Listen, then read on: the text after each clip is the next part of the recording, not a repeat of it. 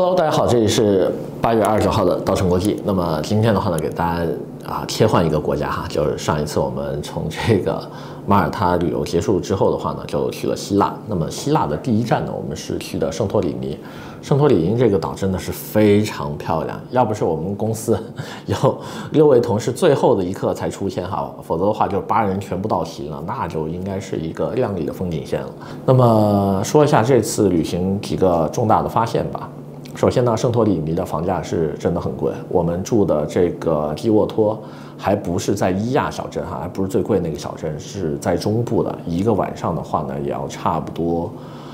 啊，想一想，当时订的时候是三四千，然后我们到了当地再看的时候，已经是进入七月了嘛。当时再看的话，基本上就翻了一倍，都是六七千的价格了。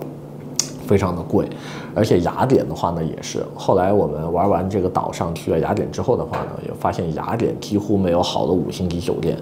南部格里法纳就一个，对吧？还是我们自己在卖的那个酒店项目。然后中部啊，就旅游中心区卫城脚下啊，随便一个什么布列塔尼，那那那个就是国宾级的那个招待酒店，哇，已经要四五千一晚了哈，就是一个普通的房间。呃，不知道大家有没有在欧洲经常旅行过哈？就是呃，各个国家基本上他们的酒店的规模都是比国内小很多的，就任何的酒店房间几乎都不如啊北上广深的这些五星级酒店的这个呃豪华，或者也没有他们这么大，都是很小的，但是卖的巨贵。那么今年的话呢，希腊的这个旅游业一复苏，搞得就更贵了。我们当时还是住了市中心一个四星级的，一个晚上也要一千五左右。就是那个皇家奥林匹克，其实都很旧了哈，就真的设施是有点破旧的。然后呢，呃，主要这次去希腊呢，就是考察学校跟房产。那么学校的话呢，我觉得是特别有意思的。这一次考察完之后，让我非常震撼的一个 一个一个怎么说呢？一个教育体系哈，就是因为之前我一直觉得马耳他的学校其实应该是比希腊棒的啊，就当时我们。呃，所有人都公认嘛，马耳他的这个英语，因为它是一个英语国家，所以它的英语教学啊，它的所有的课程安排啊，包括它那么多的学校，对吧？呃，可以供选择。那么整个的全雅典也才六所国际学校，对吧？我们光介绍有名的马耳他国际学校都超过八所了，都别说那些没有牌子上号的，对吧？但是呢，呃，整个希腊好一点的国际学校都在雅典，雅典就六所。所以当时我们就抱着一个呃看看的心态去参观了一下，啊，结果没想到呢，给我们喜出望外，就这六所学校每一个都特别扛打。给大家介绍一下吧，分别是坎皮恩啊，坎皮恩国际学院、美国社区学校、雅典国际学校、圣凯瑟琳、拜伦跟圣劳伦斯。那么这六所学校的话呢，其中有两所是美制的哈，分别是美国社区学校跟雅典国际，剩下的四所都是英制的。那么这四所学校都有什么特点呢？我随便举一个例子吧，比如说圣凯瑟琳，这个是当地公认最好的一个英式的国际学校，一九五六年建校，在北部提菲夏啊，总共学生人数的话呢是一千一百五十四人，有 IB 课程。那么它的 IB 课程的通过率，我举一个二零二一年的数据哈，IB 课程及格率百分百，平均分三十八点一分。我们要注意哈，全球 IB 所有的这个统计数据，它的通过率是只有百分之八十八的，并且的话呢，平均分全球的平均分是三十二点九八。所以当时我们看到圣凯瑟琳的这个数据的时候，我们都觉得惊呆了。再一看它的录取。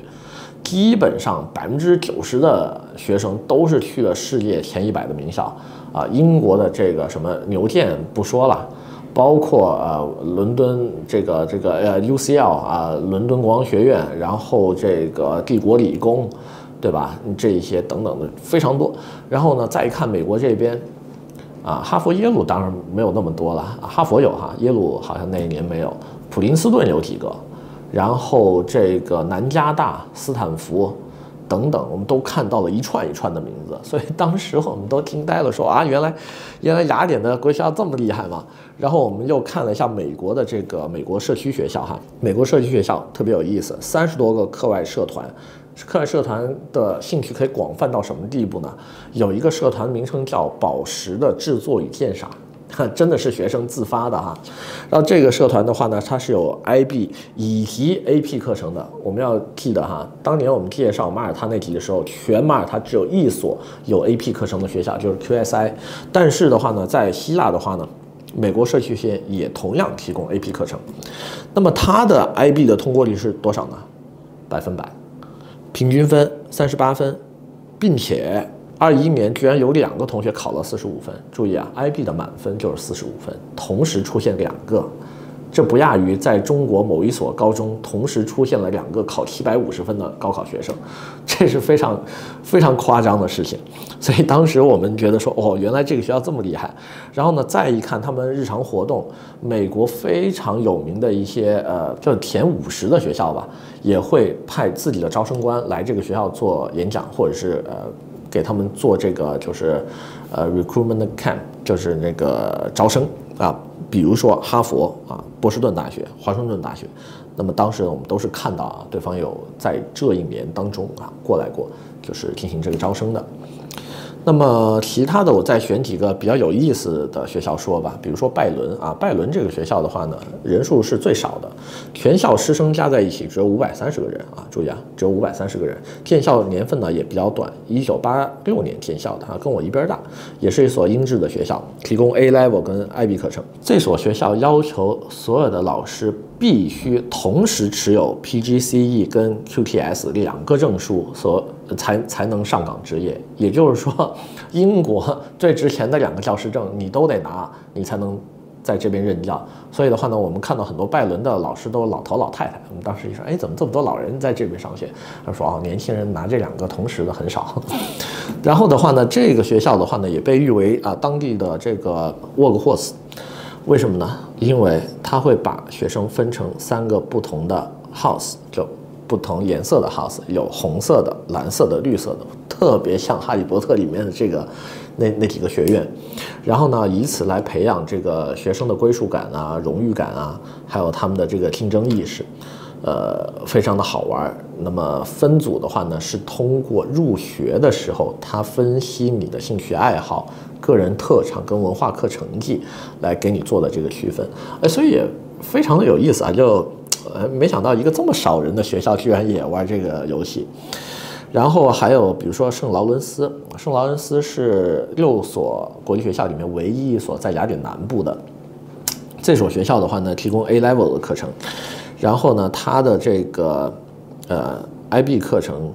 跟 A level 课程的这个平均分也非常的高啊，我们很多时候都觉得哦，南部啊，南部不在贵族区啊，对吧？南富北贵嘛，那南边的学校应该成绩会差一点。那我们看一下他的 A level 的成绩，他在二零二一年啊统计数据里面拿到 A 以上的。学生达到百分之三十四，注意，全球的平均水平是百分之十九，拿到 AA 以上的成绩的学生是百分之六十八啊，全球的平均成绩是百分之四十五，那么拿到 AC 以上的学生是百分之九十啊，基本上大家都拿到了。那么这一点的话呢，在全球的平均数据里面只有百分之八十八，所以的话呢，我们发现似乎每一所本地的学校都非常的抗打。并且没有什么特别吊车尾的这样子的学校。那么问了一下本地的接待同事，因为我们本地的接待有些也是过去在葡萄牙跟这个，呃，葡萄牙、西班牙还有这个马耳他都待过的嘛，呃，他们就是呃一个实话哈，就跟我们说，就实事求是的说，他说我们的小朋友基本上啊，就我们这一个圈子做海外接待的这么多年，在南欧国家里面的。又能拿身份，还能小孩去上学的，要么就直接把他丢去塞浦路斯读那个 The English School 啊，那个是在尼科西亚的，